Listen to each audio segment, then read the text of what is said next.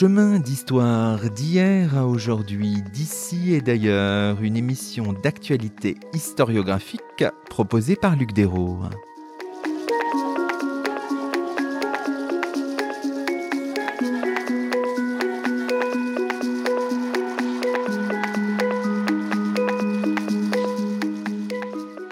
Bonjour à toutes et à tous, c'est le 73e numéro de nos chemins d'histoire, le 31e de la deuxième saison. Aujourd'hui, nous avons le plaisir d'accueillir à notre micro Camille Lefebvre. Bonjour à vous. Bonjour. Camille Lefebvre, vous êtes directrice de recherche au CNRS, à l'Institut des mondes africains, et vous venez de faire paraître un ouvrage intitulé Des pays au crépuscule, le moment de l'occupation coloniale Sahara-Sahel, un ouvrage paru chez Fayard dans la collection L'épreuve de l'histoire, dirigée par Antoine Lilti. Aujourd'hui, dans nos chemins d'histoire, nous cherchons à comprendre comment s'est imposé la domination coloniale au Sahara et au Sahel au tournant du 19e et du 20e siècle.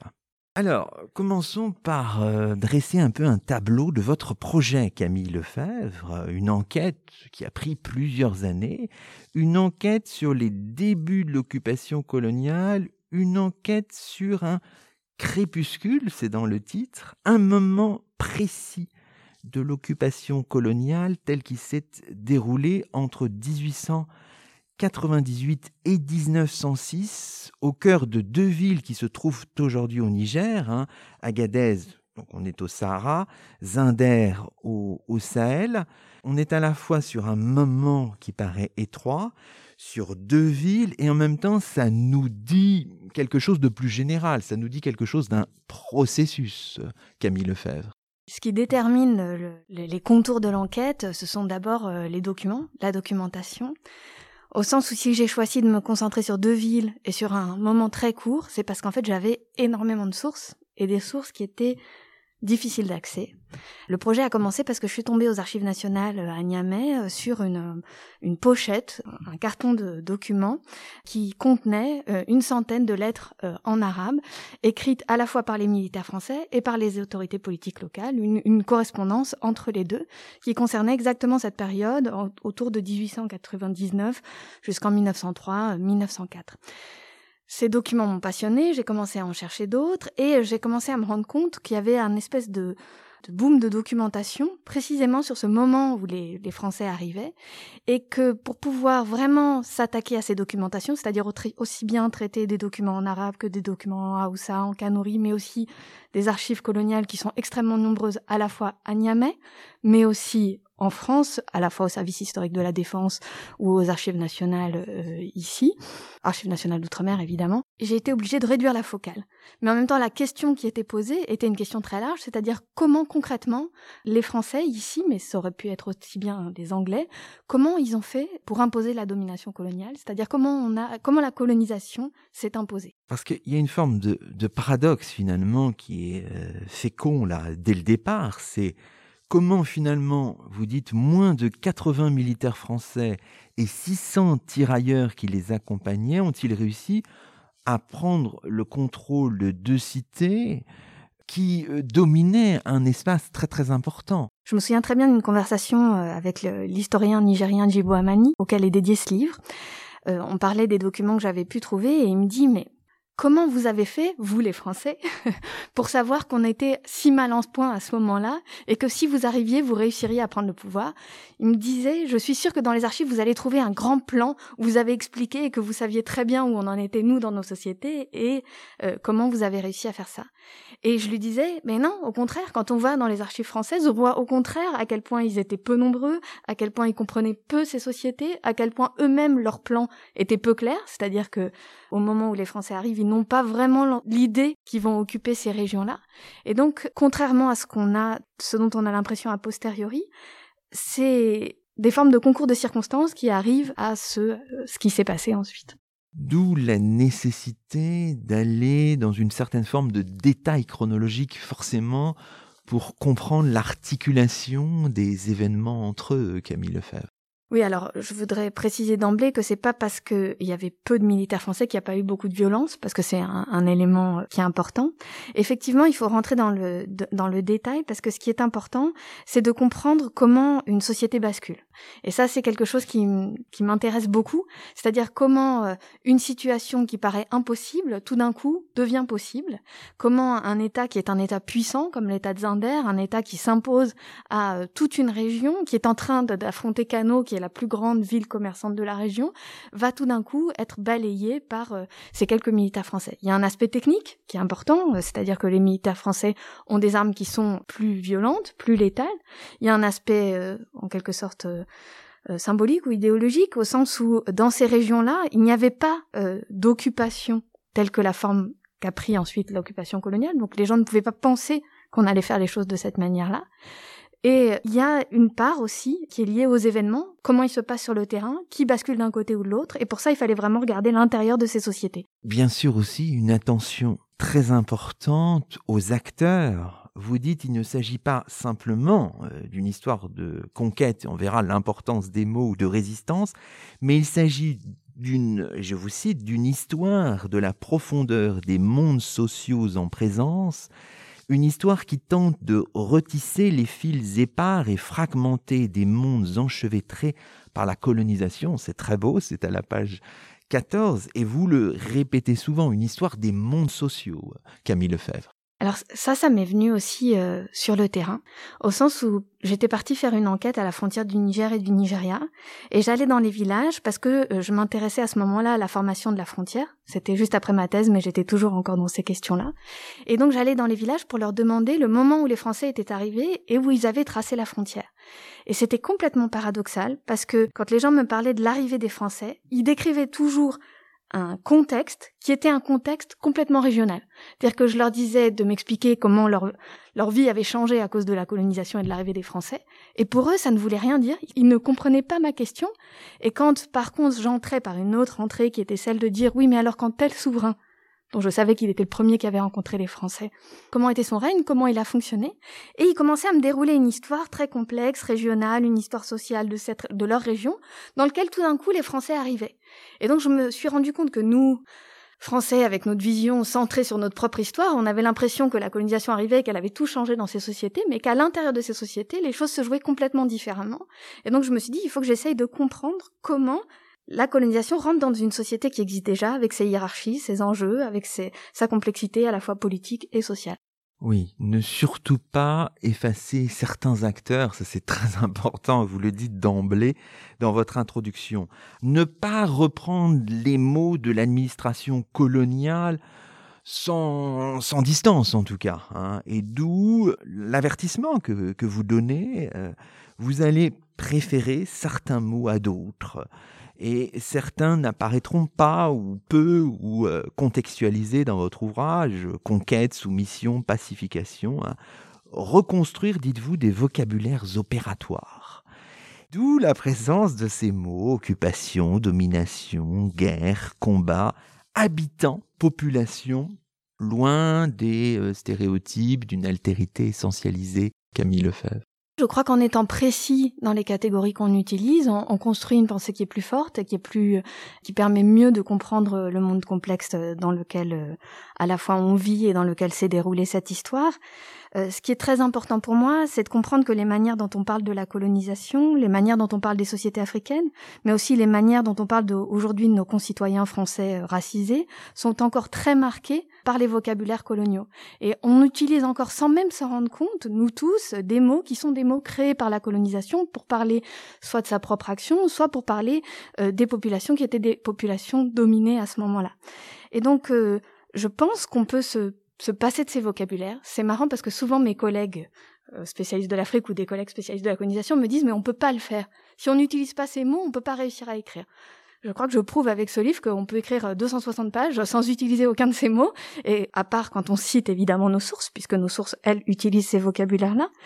Et je voudrais dire aussi que je suis pas la seule à faire, c'est un mouvement qui est très important. Hein. Euh, aujourd'hui, euh, on a tendance à, à, prendre mieux conscience de comment euh, les grammaires des vocabulaires coloniaux et les grammaires des racismes liés à la traite, à l'esclavage et à la colonisation infusent encore dans nos sociétés.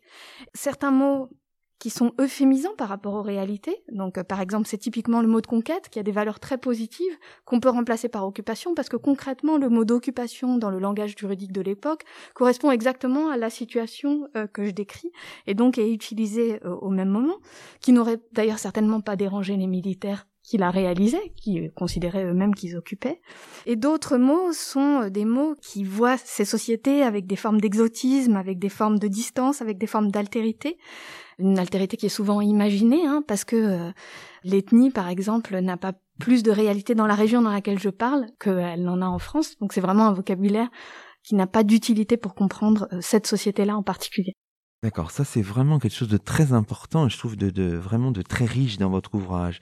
Il y a aussi, bien sûr, dès l'introduction, une attention au lien entre savoir et domination, une attention à la fabrication des catégories des savoirs coloniaux, un nouvel horizon méthodologique qui se dégage, ouvert par une historiographie qui semble pétrie de géographie aussi, d'anthropologie. Camille Lefebvre.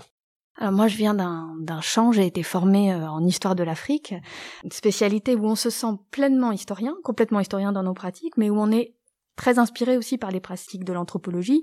On pratique des formes euh, d'ethnographie aussi euh, souvent. Et euh, j'ai aussi une double formation qui est celle d'avoir travaillé très longtemps avec des gens qui travaillaient sur les savoirs coloniaux, notamment avec Hélène Blais ou avec Isabelle Surin. Et donc j'ai aussi ce goût pour comprendre comment les savoirs coloniaux ont été fabriqués et comment la manière dont ils ont été fabriqués détermine aussi le type de savoir qui a été produit et ce qu'on peut faire ou pas de ce savoir-là. Donc effectivement, c'est des, des questions qui, je pense, sont, sont très importantes. Alors après, ce que j'essaie de faire dans le texte, c'est-à-dire c'est quand euh, j'utilise un document, de toujours penser aussi comment il a été fabriqué, par qui, pourquoi, dans quel but, qu'il ait été produit par des Européens dans un contexte colonial ou qu'il ait été produit par un lettré euh, musulman à l'intérieur des sociétés euh, du Sahara et du Sahel central. Donc toujours se demander quel est l'objectif de celui qui produit un document, quelle est sa culture, sa formation et la logique qui guide la manière dont il produit sa documentation. Dans l'introduction, on voit aussi bien sûr une attention aux temporalités, évidemment, considérer le moment colonial au regard du, du passé aussi. C'est pas parce que on est dans cette période qu'on oublie ce qui, s'est déroulé auparavant.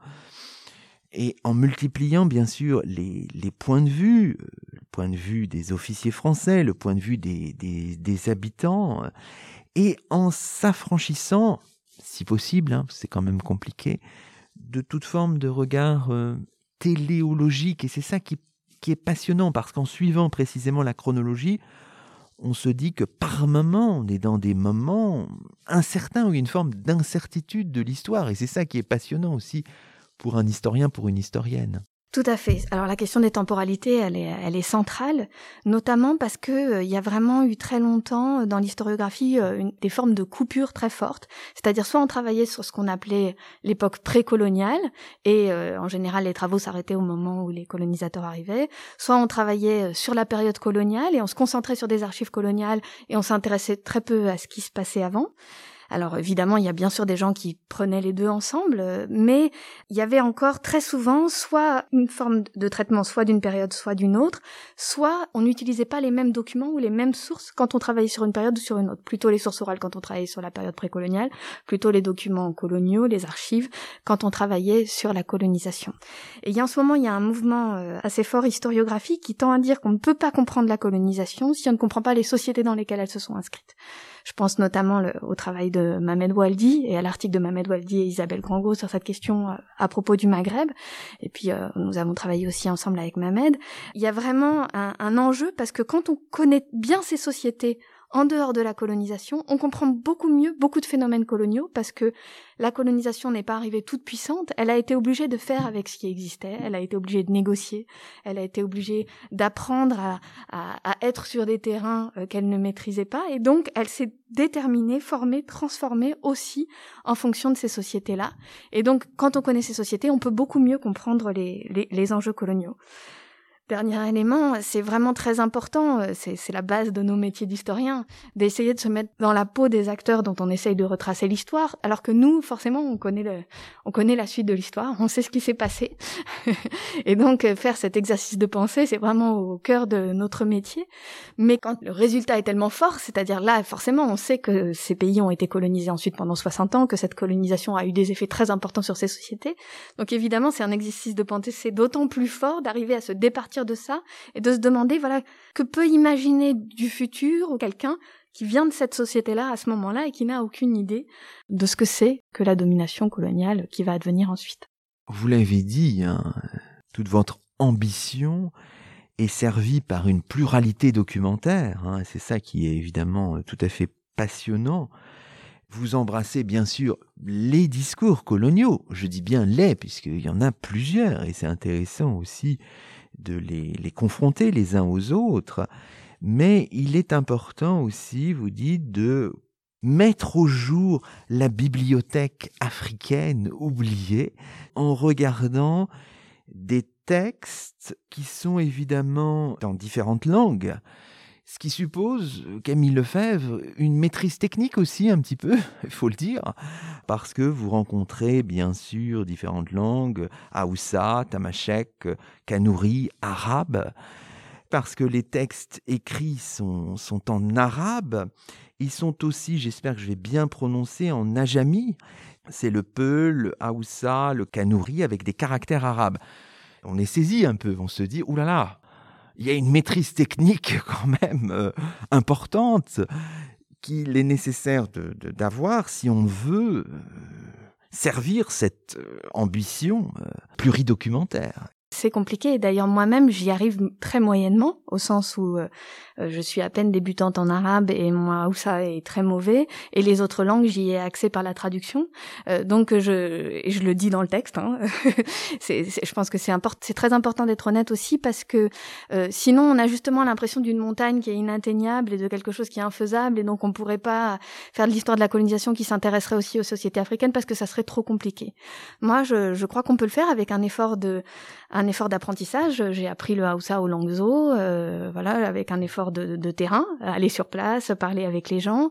Et euh, j'ai fait des formations du CNRS pour apprendre des bases de l'arabe classique qui me permettent d'identifier certaines choses à l'intérieur des lettres. Et ensuite, j'ai travaillé avec un, un, un enseignant d'arabe, euh, Aziz El Alaoui, qui m'a aidé parce que c'est aussi, euh, et je le, je le dis dans les remerciements, mais c'est très important. C'est aussi un livre qui, comme il demande beaucoup de compétences, existe aussi parce que j'ai été aidée par un grand nombre de collègues, beaucoup de collègues nigériens aussi sur place qui m'ont euh, donné des documents, avec qui j'ai parlé des documents. J'ai parlé de Jibo Hamadi tout à l'heure, avec qui j'ai analysé beaucoup de documents, mais Alassane Salao aussi, qui est euh, qui travaille au département des manuscrits arabes à Niamey, qui a une collection personnelle dont il m'a donné euh, certains documents. Donc, donc c'est c'est pas uniquement mes compétences seules, c'est aussi le, un savoir qui est cumulatif. De plus en plus de documents sont traduits, de plus en plus de collègues travaillent sur des traductions qui sont ensuite utilisables par d'autres. Mais euh, revenons euh, au centre de la question. On a peu idée de ça pour l'Afrique de l'Ouest. En fait, l'Afrique de l'Ouest est globalement un monde très plurilingue, au sens où la plupart des gens parlent plusieurs langues. Ils parlent en général la langue dans laquelle ils ont été élevés, et puis la langue de la ville dans laquelle ils vivent, et puis très souvent une langue véhiculaire. Dans la région dans laquelle je travaille, c'est le Haoussa ou le Kanuri, pour le 19e siècle, qui sont des langues qu'on peut parler, en gros, depuis ce qui est aujourd'hui Kano au Nigeria, euh, jusqu'à Tripoli ou euh, Alger. C'est-à-dire, c'est des langues avec lesquelles on peut se faire comprendre tout au long des grandes routes transsahariennes, et ça, c'est très important. Mais ces langues-là sont des langues qui ne sont pas ou peu écrites, L'État écrit en arabe, au sens où quand on a une négociation diplomatique, on écrit en arabe à son voisin. Les lettrés, eux aussi, écrivent en arabe quand ils ont un écrit religieux. Et on a une pratique, euh, qui est une pratique donc d'adjami. On utilise des caractères arabes pour écrire ces langues-là. Et là, on écrit d'autres sortes de textes, des textes qui vont être souvent plus libres dans leur écriture. On va écrire des chansons, on va écrire des, des, des formes d'épopées. Et ça, euh, c'est des textes qui, à mon avis, sont vraiment des outils extrêmement utiles pour les historiens d'aujourd'hui et qui sont qui ont été encore peu traité. Dernière chose, les langues africaines écrites avec des caractères euh, euh, latins, ça, euh, collecté par des Européens, mais c'est encore une autre question. Donc voilà, ça c'est un peu l'idée de cette bibliothèque africaine oubliée, la formule est, d'Ousmane Khan. Et à côté, on a l'immense bibliothèque coloniale. Alors là, on a aussi bien les récits de souvenirs que les archives coloniales classiques, du plus haut, c'est-à-dire celles qu'on écrit au gouverneur, au plus bas, celles qu'on écrit à son commandant de cercle de la ville d'à côté. Et puis on a toutes les archives privées, et ça c'est aussi une des pistes de recherche à mon avis importante pour ceux qui travaillent sur la colonisation aujourd'hui, c'est-à-dire des milliers de lettres que se sont échangées les officiers, les sous-officiers sur place, et qui sont aujourd'hui euh, dans les institutions de conservation et qui recèlent d'une autre manière de dire aussi euh, le rapport à la colonisation avec des choses liées à l'intime, des choses liées à tout un tas d'autres questions. Dans la complexité documentaire, on peut peut-être revenir sur les correspondances que vous avez utilisées, 162 lettres utilisées qui concernent euh, vos régions d'études entre des militaires français et des correspondants africains, enfin des correspondants locaux, avec, euh, pour 94 d'entre elles, je crois, une version arabe conservée. Vous dites qu'il y a une forme de double médiation, de traduction et de mise à l'écrit. Et côté français, les opérations de traduction sont réalisées par un certain Moïse Landeroin, j'espère bien prononcer son nom. Moïse Landeroin, alors il suffit de regarder votre index, il revient quand même souvent. Moïse Landeroin est un personnage euh, assez fascinant. Ce qui est intéressant, c'est que c'est lui qui a traduit toutes les lettres qui ont été échangés entre les militaires français et les autorités politiques de la région. Ce qui est intéressant, c'est que c'est lui qui les a traduits dans les deux sens, c'est-à-dire qu'il les a fait passer de l'arabe vers le français pour les lettres reçues, et qu'il les a traduits du français vers l'arabe pour les lettres envoyées à ces différentes autorités politiques. Il est important aussi parce qu'en fait, on a toutes ces archives privées, et alors euh, là, c'est pas seulement des lettres qu'il a écrites à ses collègues, parce qu'on en gros, les officiers, quand ils écrivent à leurs collègues, ou les sous-officiers, quand ils écrivent à leurs collègues, ils modèrent encore leurs paroles. En plus, en général, elles ont été expurgées d'un certain nombre de choses quand on les a données aux institutions de conservation. Là, ce qui est intéressant, c'est qu'on a tous ces carnets personnels qu'il avait sur le terrain. Et là, il y a des choses qu'on voit quasiment chez nul, chez personne d'autre. Et dernière spécificité de ce personnage, il parlait l'arabe puisqu'il était interprète d'arabe, mais il parlait aussi le Haoussa, et, le, et la Tamashek. Et donc il avait un accès aux populations que n'ont aucun des autres officiers, puisqu'il est capable d'échanger directement avec les gens, de parler avec eux. Pour toutes ces raisons, il a une importance euh, dans, dans, ce travail-là.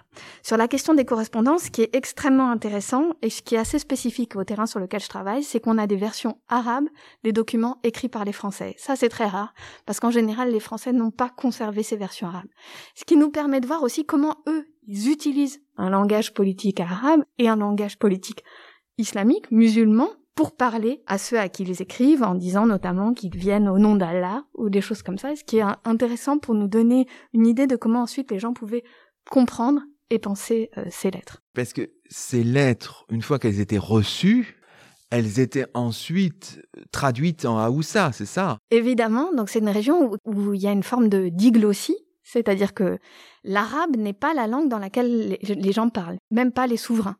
C'est-à-dire que l'arabe est uniquement la langue qui est parlée par les, lettrés, par les religieux, mais euh, c'est la langue de la diplomatie. Mais quand on écrit une lettre, la plupart des souverains, en tout cas dans la région sur laquelle je travaille, vont dicter leurs lettres, en général euh, en Haoussa notamment, et ensuite il va y avoir un scribe qui va la passer à l'écrit en arabe, elle va être ensuite envoyée Là aussi, c'est important. Elle est toujours envoyée avec un messager. Ça, c'est une chose que les Français ont du mal à comprendre, mais en fait, le message le plus important n'est jamais dans la lettre. C'est toujours à l'oral ce que va dire le messager. Et ça, ils vont mettre très longtemps à le percevoir. Et ensuite, quand elle arrive chez les Français, c'est la même chose. La plupart de ces militaires français, de ces officiers ne parlent pas l'arabe, donc elle va être amenée à Moïse Landéroin, en l'occurrence ici, qui va ensuite la repasser en français. Donc on a une chaîne de traduction et de transcription et d'un passage de l'oral à l'écrit et d'une langue à une autre pour arriver à, cette discussion. En sachant que la documentation que vous avez, parfois, et vous le dites aussi, est difficile à dater aussi. Donc il y a tout un travail là euh, complexe à faire, Camille Lefebvre. Alors, il faut savoir qu'une des spécificités de ces lettres, c'est qu'elles ne sont jamais datées. il n'y a que les Français qui mettent des dates. Euh, sur leurs lettres. Et encore, ils ne mettent pas des dates sur toutes leurs lettres euh, non plus. Et donc, euh, cette documentation en arabe, on ne peut la dater que par recoupement. Ou alors, on peut la dater parce que par contre, quand les Français l'ont reçue, eux, ils mettent une date de, de traduction. Donc là, on a des informations. Mais dans cette culture de la diplomatie en langue arabe de la région, on ne date pas les lettres. Et donc, on ne peut travailler que par recoupement des dates de règne, par exemple, ou des, des événements. Et bien sûr, pour terminer cette première partie, il faut souligner l'attention aux images aussi. Dans cet ouvrage, on trouve des dessins qui viennent du monde colonial, hein. les dessins du docteur Fournial, euh, par exemple, il y en a plusieurs dans votre ouvrage. Il y a aussi des photographies, et on pourrait peut-être revenir là euh, sur la photographie qui est mise à l'honneur, hein, sur la première de couverture, c'est Cavalier du sultan de Zinder, une photographie issue du fonds Gouraud hein, du ministère des Affaires étrangères et une photographie qui avait été présentée, qui faisait, je crois, la une de l'exposition présentée à Zinder en 2018-2019, puis à Niamey en 2019, une exposition qui a eu, je crois, un succès très important, Camille Lefebvre, et vous en étiez la co-commissaire Alors, euh, au fur et à mesure que je cherchais des documents, euh, je cherchais euh, donc des lettres et des archives privées de ces différents officiers, et en discutant avec les, les conservateurs, aux ANOM et puis aux archives du ministère des Affaires étrangères et aux, aux archives du service historique de la défense. ANOM, je vais le dire pour nos auditeurs, c'est les archives nationales d'outre-mer. J'ai identifié qu'Alais, avec souvent avec leurs archives privées, ils avaient aussi donné euh, des plaques de verre et des photographies euh, en grande quantité. Euh, certaines étaient connues, comme le, le, fonds Gaden, une partie du fonds Gouraud aussi était connue, d'autres étaient moins connues, même si elles avaient quand même déjà été identifiées par d'autres avant moi, comme Isabelle Dion par exemple, comme les documents du docteur Fournial. En gros, les officiers, ils ont avec eux des appareils photo et la plupart des, des scènes que je trouvais dans les documents, il y avait des photos qui permettaient de visualiser les personnages qui étaient dans leur euh, dans les écrits que je trouvais dans les archives et aussi dans les autres livres. Euh, il y avait euh, des dessins, il y avait même parfois des, des, des, photographies des situations. Par exemple, on sait que le, le sultanat de Zinder accordait une très grande importance au cheval. Il y a une culture du cheval très forte dans les sociétés Haoussa et dans les sociétés Kanouri du 19e siècle. Le, leur carapaçon, leur manière de faire des ce que les colonisateurs appellent des fantasias impressionnait beaucoup ces militaires et tout d'un coup dans ce fond gourou, je trouve des dizaines de photos d'une de ces fantasias organisées euh, pour une fête, euh, euh, certainement la fête de l'Aïd à Zinder, et donc où on voyait euh, comment euh, le sultan de Zinder mettait en scène son pouvoir, même si on est déjà en contexte colonial, il était quand même, il arrive avec ses, ses chevaux et, et il, il, mettait en scène son pouvoir. Donc je trouve toutes ces photographies, ce qui pour moi était vraiment fascinant de voir le visage des gens dont j'avais lu les histoires, de visualiser les lieux tels qu'ils étaient aujourd'hui, puisque moi je les avais vus mais 120 ans plus tard. Et donc, euh, quand je suis partie sur le terrain, euh, je suis repartie sur le terrain après avoir vu ces photographies. J'essayais aussi de trouver les descendants des familles qui étaient euh, mentionnées dans le livre. Et euh, donc j'ai fait toute une enquête à Zinder autour de, des personnages qui sont euh, au centre de, ce livre. Et plusieurs personnes m'ont dit, il faut absolument que tu rencontres le maire de la commune 3, Laminou Issa Cabra. C'est un, un passionné d'histoire, vous allez bien vous entendre. Et j'ai rencontré euh, donc un des maires, un des maires d'un des quartiers de Zinder, qui est effectivement un passionné d'histoire et qui avait l'habitude de chercher sur Internet des photos du Zinder d'avant et des photos du sultanat. Et donc on a commencé, on s'est rencontrés au moment où je partais du terrain et donc on a commencé sur WhatsApp à s'échanger des photos. Il m'a envoyé une photo en me disant de quelle époque elle date, euh, est-ce qu'elle est authentique, est-ce que c'est bien Zinder? Et cet échange a fini par euh, se dire il faut absolument qu'on fasse revenir toutes ces photos que j'avais trouvées dans les archives à Zinder. Là, j'ai été très soutenue par euh, toutes les institutions de conservation, que ce soit la BNF, le ministère de, des, des, Affaires étrangères, euh, les ANOM et ainsi de suite, qui ont tous accepté de donner gratuitement les droits d'exposition sur ces photographies. On, a fait, on les a fait tirer grâce à l'ambassade de France sur des immenses bâches. Et euh, le sultan de Zinder nous a invités à les présenter à l'intérieur de son palais. Et ce qui a fait peut-être encore plus le succès de l'exposition, c'est qu'il a pour la première fois ouvert complètement son palais à toute la population, qui a eu le droit d'entrer dans le palais et de voir toutes les photos de, de la ville 120 ans plus tôt et de, de leurs ancêtres. Voilà, donc ça a été euh, effectivement une, très belle expérience. Les gens étaient très émus, euh, étaient très fiers aussi de voir que leur ville avait été une ville puissante. et donc ça a été un, un très bel échange.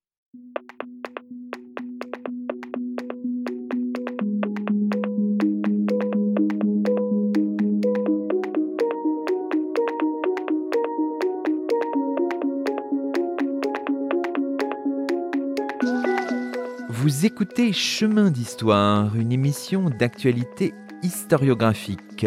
Aujourd'hui, Luc Dérault s'entretient avec Camille Lefebvre, directrice de recherche au CNRS, qui vient de faire paraître un ouvrage intitulé Des pays au crépuscule, le moment de l'occupation coloniale, Sahara-Sahel, un livre paru chez Fayard.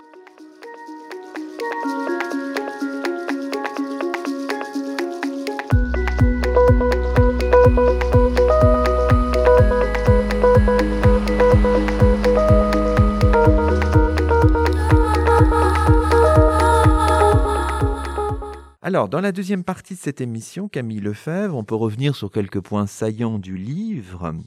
Et d'abord en rappelant à nos auditeurs que le Sahara, le Sahel, à la fin du 19e siècle, vous le dites, c'est un paysage politique finalement bouleversé. Alors vous employez cette expression-là, que faut-il entendre par là? C'est-à-dire qu'il y a une euh, série de changements dans la région qui n'ont à ce moment-là rien à voir avec la colonisation, qui vont euh, introduire des bouleversements très forts et qui vont faire que cette région, avant même l'arrivée des, Français ou des Britanniques, avait déjà l'impression que le monde était en train de, changer complètement notamment euh, avec l'arrivée d'un chef de guerre et d'un chef militaire que les Français appellent Rabat et qu'on appelle dans la région Rabi, qui euh, va euh, mener une colonne, qui va euh, prendre les pays les uns à la suite des autres, prendre le pouvoir, puis ensuite être obligé de partir et d'aller dans le pays suivant, et qui va, sur le chemin de, sa, de ses conquêtes, faire prisonnier et capturer de nombreux esclaves.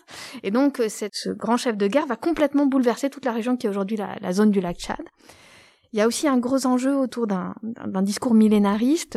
J'utilise l'expression pour que ça soit plus compréhensible pour tout le monde, au sens où il y a l'idée que la 13 le 13e siècle de la sera euh, un, un, moment de changement profond. Et ça avait notamment été annoncé par Ousmane Dan Fodio, qui était le leader d'un djihad qui avait eu lieu juste un siècle plus tôt, qui avait dit un siècle après moi euh, arriveront euh, de grands bouleversements. Et donc il y a, il y a tout un sentiment d'un monde qui est en train de changer, et ça anime les, les, les populations et surtout les souverains de la région. Vous dites ces dynamiques conflictuelles fortes, cette géopolitique modifiée, conduisent les Européens à abandonner pour un temps ces régions qui sont considérées comme inaccessibles. Hein. C'est ça. Au départ, c'est ça. Enfin. Euh, c'était des régions euh, qui avaient euh, énormément intéressé euh, le, grand mouvement d'exploration scientifique qui avait eu lieu euh, à la moitié euh, du 19e siècle, avec de nombreux explorateurs qui étaient venus, notamment parce qu'on cherchait le, cours du fleuve Niger, parce qu'on cherchait le lac Tchad, parce qu'on voulait mieux connaître le Sahara et les populations touareg. Et puis ensuite, il y a ces bouleversements qui sont introduits dans la région du lac Tchad, qui modifient toute la région et qui font que ça s'arrête, en gros, entre 1870 et 1890-98, on considère ces des régions comme des régions trop dangereuses pour s'y déplacer et il n'y a plus vraiment d'Européens euh, qui descendent aussi loin euh, si on part de l'Algérie ou qui remontent aussi haut si on part de ce qui est aujourd'hui euh, le Nigeria. Vous avez dit 1890, alors ça c'est une date quand même importante parce que à partir de ce moment-là, donc à partir de 1890, Zinder et Agadez font partie de la zone d'influence française. Mais on est bien sur le papier. Et là, évidemment, on pense à vos travaux doctoraux. Euh, du papier au terrain, il y a un pas qui est parfois euh, long à franchir, évidemment. Cette région a la particularité euh, que les frontières ont été tracées bien avant qu'aucun euh, Britannique ou Français ne soit dans la région. Et la frontière euh, du Niger, de ce qui est aujourd'hui la frontière du Niger et du Nigeria, a été tracée dans les années 1890, alors qu'à ce moment-là, plus aucun Européen n'est dans la région qui l'entoure. Et il va y avoir encore huit ans avant que des militaires français arrivent sur place, et cette fois avec un début d'intérêt de la France pour ces régions-là, sans que ça soit encore extrêmement clair qu'on puisse euh, les, les, occuper. Le grand enjeu du moment de ces années 1898, c'est l'idée qu'il faut construire une continuité des territoires considérés comme français ou de la souveraineté française en Afrique, et donc il faut relier les possessions euh, qui partent du Sénégal, les possessions qui partent de l'Algérie et les possessions qui partent du Congo. Et donc pour ça, il faut euh, converger vers le lac Tchad. C'est une des grandes idées de l'époque en France. Et donc, euh, il va y avoir en 1898 l'idée d'envoyer des missions euh, pour euh, faire converger ce qu'on appelle les possessions françaises. Est-ce que le contexte de, Fachoda est important pour comprendre tous ces événements là de la fin des années 1890 L'épisode dit de Fachoda qui est intéressante, par exemple, c'est que Moïse Landérouin était, était faisait partie de la mission euh, qui était à Fachoda. C'est un, un détail. Euh, non, ce que ce qui est important, oui, c'est que c'est ça, ça montre aussi qu'il y a une réorientation euh, vers le ce qui est aujourd'hui l'Afrique de l'Ouest des intérêts français à ce moment-là. Et puisqu'on ne peut pas aller plus à l'est, bon, on va se, on va décider de remettre en, et de reconstruire euh, la continuité de nos possessions et de faire en quelque sorte avec ce qu'on a puisqu'on ne peut plus euh, euh, faire cette continuité vers l'Est. À partir de ce moment-là, il faut regarder un peu expédition par expédition, mission par mission, donc ça demande une certaine forme de, de dextérité, ce que vous faites assez remarquablement. Alors pour Zinder et ce qu'on appelle le Damagaram, l'expédition de Gabriel Marius Cajemajou est très importante. En 1898, elle se termine par son, son assassinat. Hein. Dans quelles circonstances exactement, Camille Lefebvre? Alors ça, c'est une question complexe. Je ne sais pas si on peut vraiment le déterminer. Ce qu'on peut dire, c'est que on est euh, avec euh, Kazmajou, on entre dans des missions qui ne sont euh, plus euh, des missions d'exploration scientifique. ces missions qui arrivent sont des missions qui se réclament de l'exploration scientifique, qui se présentent comme étant des continuateurs de Barthes et être venus uniquement pour nouer des relations d'amitié avec les populations. Et en même temps, elles ont un double discours qui va être qu'il faut aussi montrer l'influence et l'importance de la France, euh, gagner des droits euh, de la France. En quoi c'est important? Parce que la manière dont elle se comporte sur le terrain est complètement différente des explorations scientifiques. Au sens où Kazmajou euh, a une attitude qui est l'attitude d'une expédition militaire. Il arrive avec des hommes armés, il ne négocie pas son passage, il ne suit pas les routes telles qu'elles existent, il cherche à s'imposer et il va rentrer dans une forme de rapport de force avec les populations locales, sachant qu'ils sont seulement deux Européens et 30 tirailleurs sénégalais.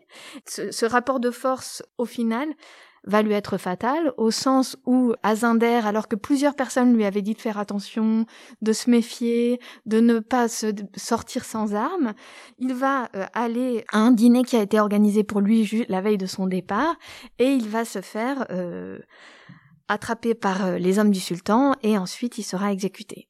Alors là, il y a une vraie question, c'est qu'on a différentes versions de cette histoire, des versions en arabe, des versions en Hausa, des versions qui ont été écrites dans les années 1960, des versions qui ont été écrites juste en 1906. On a évidemment euh, la version des plusieurs versions des militaires coloniaux, même une version des tirailleurs, mais au final, je ne sais pas si on peut exactement déterminer pourquoi euh, le sultan de l'Inde de Zinder a décidé euh, de le faire tuer. Ce qui ressort de plusieurs discours, c'est qu'on avait l'impression qu'il allait aller vers Rabi, qui était le grand ennemi du sultan d'Amagaram, et que euh, l'idée que cet homme qui avait un tas de caisses dans lesquelles on pensait qu'il y avait à la fois beaucoup d'argent et beaucoup d'armes, pourrait être tué par Rabi et donc que Rabi récupérait cet argent et ses armes, paraissait comme une absurdité. Il valait mieux le tuer soi-même et récupérer euh, ses armes les populations de Zinder à ce moment-là ne mesurent pas forcément les conséquences de ce qui vont avoir lieu, ce qui apparaissait comme un voyageur seul, agissant d'une manière bizarre puisque n'obéissant pas au sultan et ne le respectant pas, euh, va au contraire déclencher euh, une réaction en chaîne euh, qui va avoir des conséquences sur la région. Justement, on peut parler de cette, cette réaction en chaîne. Est-ce que vous faites une allusion à la mission Voulet chanoine hein? À partir de janvier 1899, dans un contexte, euh, je vais dire, occidental, euh, français, qui est important, hein, c'est celui de l'affaire Dreyfus aussi, bien entendu, on a une marche des exactions. Hein. des tirailleurs qui finalement se retournent contre leur chef, Paul Voulet et Julien Chanoine, qui sont tués en juillet 99. C'est très complexe, mais vous dites, ça c'est assez passionnant et sans doute ce qui fait la nouveauté, vous dites longtemps considéré comme le symbole de la violence coloniale de la France en Afrique, cette mission est en fait symptomatique des ambiguïtés des débuts de la colonisation. Alors, il faut nous expliquer pourquoi. Ah, ce que je voudrais dire d'emblée, c'est que ce que j'ai essayé de montrer dans le livre euh, autour de la mission Vous les c'est que cette mission est particulièrement connue parce qu'elle a fait scandale à l'époque. Comme elle a fait scandale à l'époque, il y a un énorme dossier d'archives qui a été consulté euh, par moi, mais par un tas d'autres historiens, parce que c'est, euh, c'est une affaire qui est une affaire très connue. Et on a construit le discours que ces deux chefs étaient devenus fous et que les actions qu'ils avaient menées étaient liées, on disait à l'époque, à la soudanite ou à une maladie qu'ils auraient attrapée, euh, à une folie des grandeurs ou ainsi de suite. Mais ce que j'essaye de montrer, c'est que globalement, elle n'est pas si différente du type de missions et d'expéditions militaires qui ont été menées ailleurs, notamment au moment de ce que les Français appellent la conquête du Soudan, c'est-à-dire l'occupation de ce qui est aujourd'hui le Mali. C'est-à-dire l'idée de ces immenses colonnes avec quelques militaires français, avec énormément d'armes et des canons, qui marchent en se nourrissant sur le pays, comme ils disent, c'est-à-dire en pillant les villages et en autorisant les tirailleurs à piller des villages, mais aussi à prendre des esclaves femmes, hommes, enfants à l'intérieur de ces villages et à les emmener avec eux, c'était des pratiques qui sont l'ordinaire de ce qu'a été euh, l'occupation euh, du Soudan euh, dans la région. Alors pourquoi ça montre l'ambiguïté de ce moment?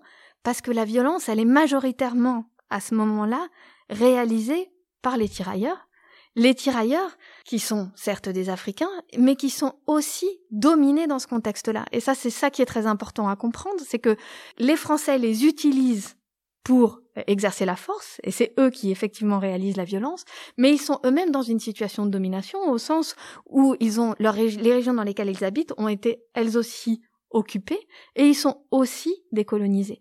Donc on est dans une situation complexe où, la violence est aussi réalisée par des gens qui sont dominés et ceux qui occupent ces régions-là sont aussi des gens dont les régions ont été occupées quelques années plus tôt.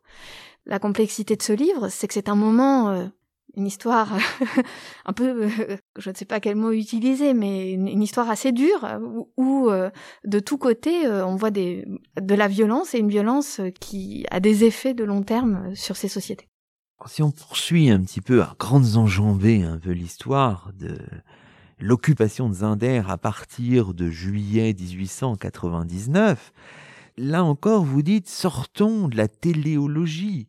Pendant un an et demi, donc 1899-1900, les intentions des autorités françaises ne sont pas clairement déterminées on est dans une période d'entre-deux, je ne sais pas comment la qualifier, d'incertitude, avec toujours cette faiblesse militaire, des militaires français qui sont plutôt tournés vers l'Est, hein, qui voient Zinder peut-être comme une, espèce d'étape dans, dans, un processus plus large. Et les choses se cristallisent vraiment à partir de 1900, des années suivantes, Camille Lefebvre. Alors ce qui est intéressant, c'est qu'on a en gros un an et demi où concrètement la région n'est pas colonisée officiellement. C'est-à-dire que officiellement Zinder n'est pas, euh, n'appartient pas vraiment euh, au territoire français. C'est plus compliqué que ça. C'est une ville qui est occupée temporairement, selon les, les expressions de l'époque. Elle n'a pas d'existence institutionnelle. Il n'y a pas encore de colonie du Niger. C'est un espèce de, de bout de, du haut Sénégal-Niger euh, dont on ne sait pas très bien où il s'arrête. Et effectivement, c'est comme un poste de garnison en direction de ceux qui vont conquérir et occuper le Tchad. Et donc, à ce moment-là, ce, ce territoire sans existence officielle ou institutionnelle est occupé par, euh, à, certains moments, un militaire français, par certains moments trois, quatre, puis il y en a cinquante qui arrivent, qui restent trois semaines et qui repartent, et ainsi de suite. Il y a toujours cette, cette petite garnison de, de tirailleurs, et dans le même temps, ils vont veiller, comme ils le disent, à conserver tout en l'état. Donc il y a toujours un sultan, c'est toujours le sultan qui perçoit l'impôt, il y a toujours l'esclavage, il y a toujours exactement les mêmes organisations euh, du sultanat d'Amagaram, et ils sont en quelque sorte à côté, et ils se présentent comme les garants du sultan de Zinder. Donc on est dans cet entre-deux où personne ne sait très bien exactement qu'est-ce qui va arriver, et tout le monde pense, surtout dans la région, que les militaires français vont repartir. Quand ils auront suffisamment pillé, quand ils auront capturé suffisamment d'esclaves, dans la logique de la région, quand ils auront eu ce qu'ils voulaient, ils vont repartir. Voilà, c'est comme ça que les gens imaginent que les choses vont se passer. Ça change à partir euh, des années suivantes avec la création d'un troisième territoire militaire entre le Tchad et le Niger qui a pour chef-lieu Zinder. En 1904, je le précise, la ville deviendra un simple poste au sein du territoire militaire du Niger, avec un discours, vous dites, qui finalement vise à fabriquer la légitimité de la domination le, principe de, la colonisation et de la situation coloniale, c'est qu'il y a une, très grande euh, différence numérique, c'est-à-dire que ceux qui occupent, les colonisateurs, sont toujours très peu nombreux. Et donc, comme ils sont beaucoup moins nombreux que le reste de la population, il faut qu'ils construisent leur domination. On l'a construit d'abord par la force, on le voit avec vous les chanoines, c'est-à-dire que on s'impose d'abord par la violence, la victoire militaire, mais cette victoire militaire et la violence ne suffisent pas seules à imposer la domination. À un moment, il faut que la domination rentre dans les esprits des gens, il faut que les gens l'acceptent ou considèrent qu'ils n'ont aucune autre solution et que les, risques sont trop grands, trop violents, ou alors qu'il y a euh, qu'il y a un intérêt à y être. Et donc, il faut construire quelque chose qui inscrit la domination à l'intérieur de la société. Et euh, là, les colonisateurs, qui sont à ce moment-là des militaires français, vont avoir une stratégie qui va être adaptée à euh, la situation de cette région-là. On est dans une situation d'une région qui est très inégalitaire, avec des hiérarchies sociales très fortes, un sultan très riche, avec un entourage qui a des pratiques ostentatoires, euh, qui sont eux aussi très riches, beaucoup d'esclaves, beaucoup de chevaux, beaucoup de concubines, et on a une masse de la population très pauvre, et aussi beaucoup d'esclaves, hein, et qui sont qui ont aussi beaucoup de ressentiment à l'égard notamment euh, du sultan et euh, des esclaves de sa cour qui sont qui ont des pratiques de prédation euh, à leur égard.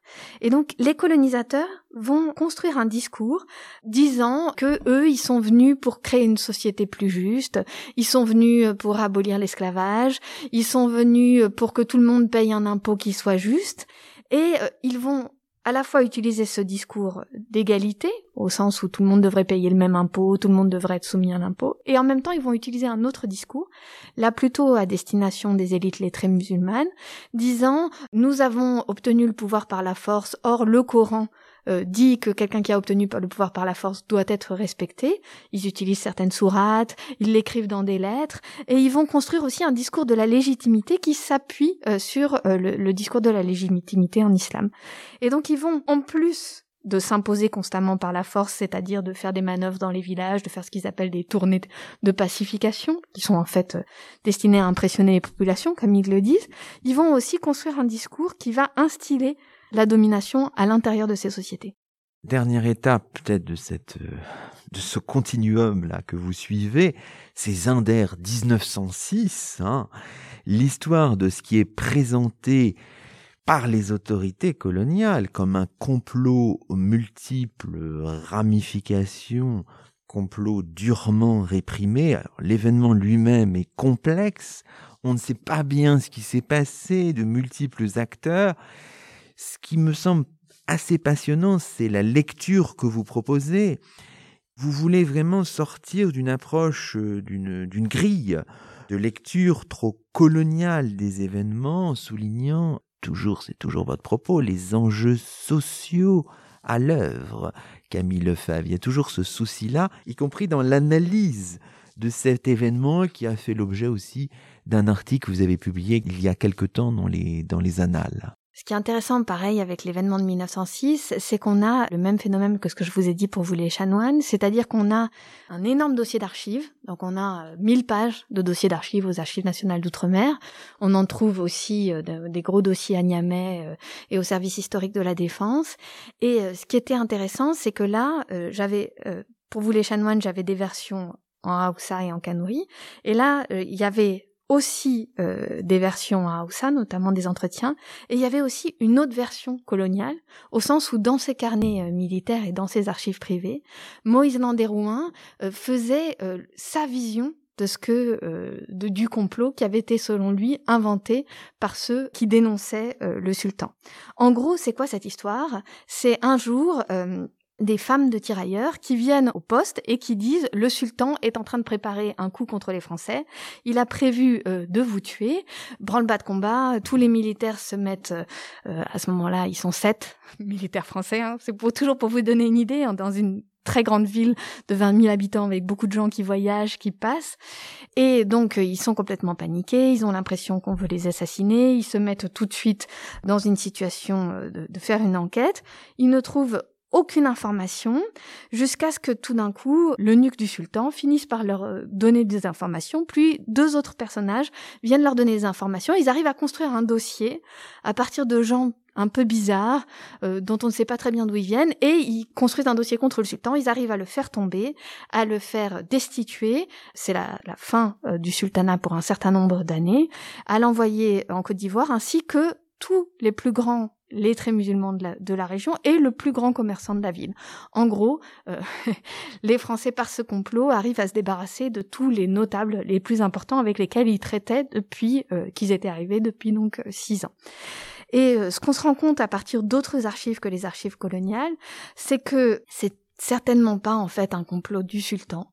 C'est certainement un complot qui a été fait contre le sultan par des membres de sa cour qui ont utilisé les Français contre lui. C'est symptomatique d'un changement à l'intérieur de cette société, c'est-à-dire des esclaves de cour notamment un des eunuques du sultan, des gens qui étaient la propriété personnelle du sultan, euh, des gens qui pouvaient être tués du jour au lendemain par le sultan, qui pouvaient leur prendre toutes leurs richesses, qui n'étaient que des biens meubles, comprennent que pour les Français, le fait qu'ils soient des esclaves ou qu'ils soient des eunuques n'a aucune importance. Et qu'on les croit, qu'on entend leurs paroles, alors que dans ces sociétés-là, ces gens-là n'avaient de, de valeur que celle qui leur était donnée par leur maître. Et donc, ils comprennent que comme on les croit, ils peuvent aller raconter ce qu'ils veulent aux Français et que les Français vont les croire si c'est dans leur intérêt. Ils utilisent tout ce qui fait alors la peur des Français et qu'il est encore aujourd'hui, l'islam, le, fanatisme musulman euh, supposé du sultan, euh, des pratiques magiques qu'il aurait, et ils réussissent à convaincre les Français. Ce qui est intéressant euh, pour nous, c'est aussi que ça marque l'idée qu'à un moment, ces gens-là, ces esclaves de cour, ces eunuques, ont cru que la société allait changer. Ils ont cru que cette société très inégalitaire dans laquelle ils n'étaient que des biens meubles allait devenir une société plus juste. Ils ont cru le discours des Français qui était à ce moment-là un discours d'égalité. Mais ce qui est très intéressant, c'est qu'une dès que ils se sont réussi à se débarrasser du, sultan, les Français abandonnent complètement tout ce discours sur l'esclavage, sur l'égalité, et au contraire vont reconduire les institutions telles qu'elles existaient et vont au contraire renforcer l'esclavage, renforcer l'inégalité de cette société et s'appuyer sur les notables qui restent et ceux qui leur ont été les plus fidèles. On peut, à la suite précisément de ce que vous avez dit, insister sur ce rôle des figures d'intermédiaires, un peu ces figures tierces. Pendant un certain temps, on est resté du côté de, de Zinder. On peut aussi aborder l'autre pôle de votre histoire, euh, Agadez, et la région qui est autour, qu'on appelle l'Aïr, et on peut peut-être présenter en quelques mots pour nos auditeurs une figure tierce aussi, comme vous dites, qui joue un rôle crucial dans l'établissement de ces rapports de force qui est la figure de, j'espère là encore bien prononcé, de Mili Manzou, qui est intéressant. Est-ce que vous pourriez nous, nous le présenter? On voit des photographies hein, de Mili Manzou dans l'ouvrage. Tout à fait. C'est un personnage aussi très important. Euh, au début de sa vie, euh, il est simplement euh, d'abord un esclave, un esclave du sultan de Sokoto, puis qui est offert en cadeau au sultan d'Agadez. Dans le palais du sultan d'Agadez, il fait une, petite carrière. Il devient un esclave de confiance qu'on envoie donner des lettres à des gens importants, mais il n'est pas quelqu'un de plus important que ça au moment où la mission Fouro-Lami arrive. Mais c'est lui que le sultan d'Agadez choisit pour envoyer les lettres à Fouro et à l'ami. Et donc, euh, c'est lui qui euh, rentre le premier en contact avec les militaires français. Et il va, en quelque sorte, construire une carrière sur sa capacité à euh, bien s'entendre avec les Français, qui vont faire de lui un interlocuteur idéal, une personne euh, ouverte d'esprit, euh, musulmane mais pas trop fanatique, comme ils aiment dire, euh, donc quelqu'un à qui on peut parler, à qui on peut faire confiance, et il va faire carrière d'abord au sein du palais d'Agadez en devenant ce qu'on appelle Sarkin Turawa, c'est-à-dire les gens qui s'occupent en gros un ministère des Affaires étrangères du sultan et il va être chargé euh, d'entrer en relation euh, avec les Français. Et à partir de ce moment-là, c'est-à-dire à partir de 1898-1899, il va être le premier interlocuteur des Français et d'une certaine manière, c'est lui qui va construire la relation euh, de la ville d'Agadez euh, avec les Français, en étant toujours le principal interlocuteur, en, faisant euh, la pluie et le beau temps, c'est-à-dire en amenant tout d'un coup il y a deux sultans parce que il y a une concurrence entre deux branches de deux familles, et il va jouer l'une puis l'autre, aider les Français à choisir, les Français lui font confiance, et il va devenir une personnalité extrêmement importante. Voilà, une figure tout à fait passionnante parmi d'autres. Hein. Il y a une pléiade d'acteurs et d'actrices aussi. On retrouve des femmes, même si c'est, elles sont comme d'habitude toujours très difficiles à, à saisir, euh, Camille Lefebvre C'est peut-être la, la, chose la plus difficile euh, à saisir parce que dans les, la documentation, qu'elle soit coloniale ou qu'elle soit africaine, qu'elle soit en arabe ou qu'elle soit en haoussa, euh, les femmes sont parfois mentionnées mais elles ne sont jamais nommées. Et à partir du moment où on n'a pas le nom des individus, on peut pas du tout les suivre de la même manière que je l'ai fait pour certains, où je peux suivre certains individus comme Mili Menzou ou comme euh, le nuque du sultan, le Belama, à travers à la fois des sources en arabe, en haoussa et des sources et des archives coloniales. Par contre, ce qu'on peut dire, c'est que ce qu'on voit malgré tout, c'est que si on n'arrive pas à identifier des individus, on voit clairement qu'elles ont joué un rôle central, notamment parce qu'elles aussi sont souvent des figures tierces, parce que euh, beaucoup de ces femmes vont nouer des relations avec les militaires français ou vont nouer des relations avec les tirailleurs, et elles vont parfois les utiliser pour se venger de certaines situations du monde d'avant, euh, se venger d'avoir été, euh, par exemple, des concubines du sultan de Zinder en jouant dans le complot de 1906 un rôle assez important et en, permettant en quelque sorte que le complot euh, explose, et d'autres parce qu'elles ont noué des relations avec des officiers et qu'on trouve même, euh, ça c'était une découverte pour moi très importante, une lettre d'amour écrite par Oumadiko à celui qui deviendra le général Gouraud en 1903. Ultime question. Vous commencez dans quelques lignes vraiment assez vigoureuses, hein, votre ouvrage, en évoquant le, le, présent, et vous dites le poids des militaires français, vous dites en 2019, près de 500 militaires français sont officiellement basés au Niger, un chiffre globalement supérieur au nombre de ceux qu'il était pendant l'ensemble de la période où la France a colonisé cette région. On n'en est pas sorti de cette histoire-là, Camille Lefebvre, et votre livre aide à le, à le comprendre d'une certaine manière? Je pense qu'il y a encore beaucoup de choses à penser euh, dans notre rapport au pays du Sahel et dans notre rapport euh, à la colonisation. Euh, ce qu'on peut dire globalement, c'est que ce qui est assez fascinant d'une certaine manière, c'est que les militaires français d'aujourd'hui ont le même rapport avec le Sahel et le Sahara, au sens où ils s'intéressent très peu à ces régions pour elles-mêmes, à leur histoire, à leur langue, à leur manière de penser. Et donc, ils veulent vaincre une guerre contre des ennemis qu'ils ne cherchent pas à connaître ou qu'ils ne cherchent pas à comprendre. Et donc, forcément, je dirais, ça ne fonctionne pas parce que il y a une complexité dans ces sociétés qu'il faut penser aussi. Par exemple, ils veulent toujours voir les djihadistes très souvent comme des gens extérieurs à ces sociétés. Si ça a été le cas au début, il y a une partie de ces sociétés qui a aussi, une toute petite partie, hein, mais qui a aussi fait le choix du djihad. Et il y a une vraie question aujourd'hui autour de comprendre comment ces sociétés fonctionnent, quels sont leurs liens avec l'islam, ce qu'on peut dire aussi, c'est que le lien de ces régions avec l'islam, il est aussi tramé par la colonisation. Euh, c'était des régions qui étaient largement païennes aussi avant l'arrivée des militaires français. Ce que je montre dans le livre aussi, c'est que la France a aussi fait le choix de l'islam euh, d'une manière très forte dans ces régions. Et ça a eu des effets complexes qui sont importants à penser aussi. Et si on ne pense pas à nos propres relations, enfin ce qui nous lie, l'histoire que nous partageons ensemble, il est plus difficile de comprendre le présent. Et donc je pense que il faut aussi penser à cette histoire quand on s'intéresse au Sahel d'aujourd'hui. Il faut envoyer votre livre au ministère de la Défense par dizaines, c'est ça, Camille Lefebvre? En tout cas, je veux bien en discuter avec eux. Très bien, merci beaucoup. Et c'est ainsi que se termine le 73e numéro de nos chemins d'histoire, le 31e de la deuxième saison. Aujourd'hui, nous étions en compagnie de Camille Lefebvre, directrice de recherche au CNRS, qui vient de faire paraître un ouvrage passionnant intitulé Des pays au crépuscule, le moment de l'occupation coloniale, Sahara-Sahel, un livre paru chez Fayard dans la collection L'épreuve de l'histoire. Toutes nos émissions sont disponibles sur la plateforme SoundCloud et sur le site chemindhistoire.fr avec un S à chemin à très vite pour un nouveau rendez-vous radiophonique. Que la force historienne soit avec vous.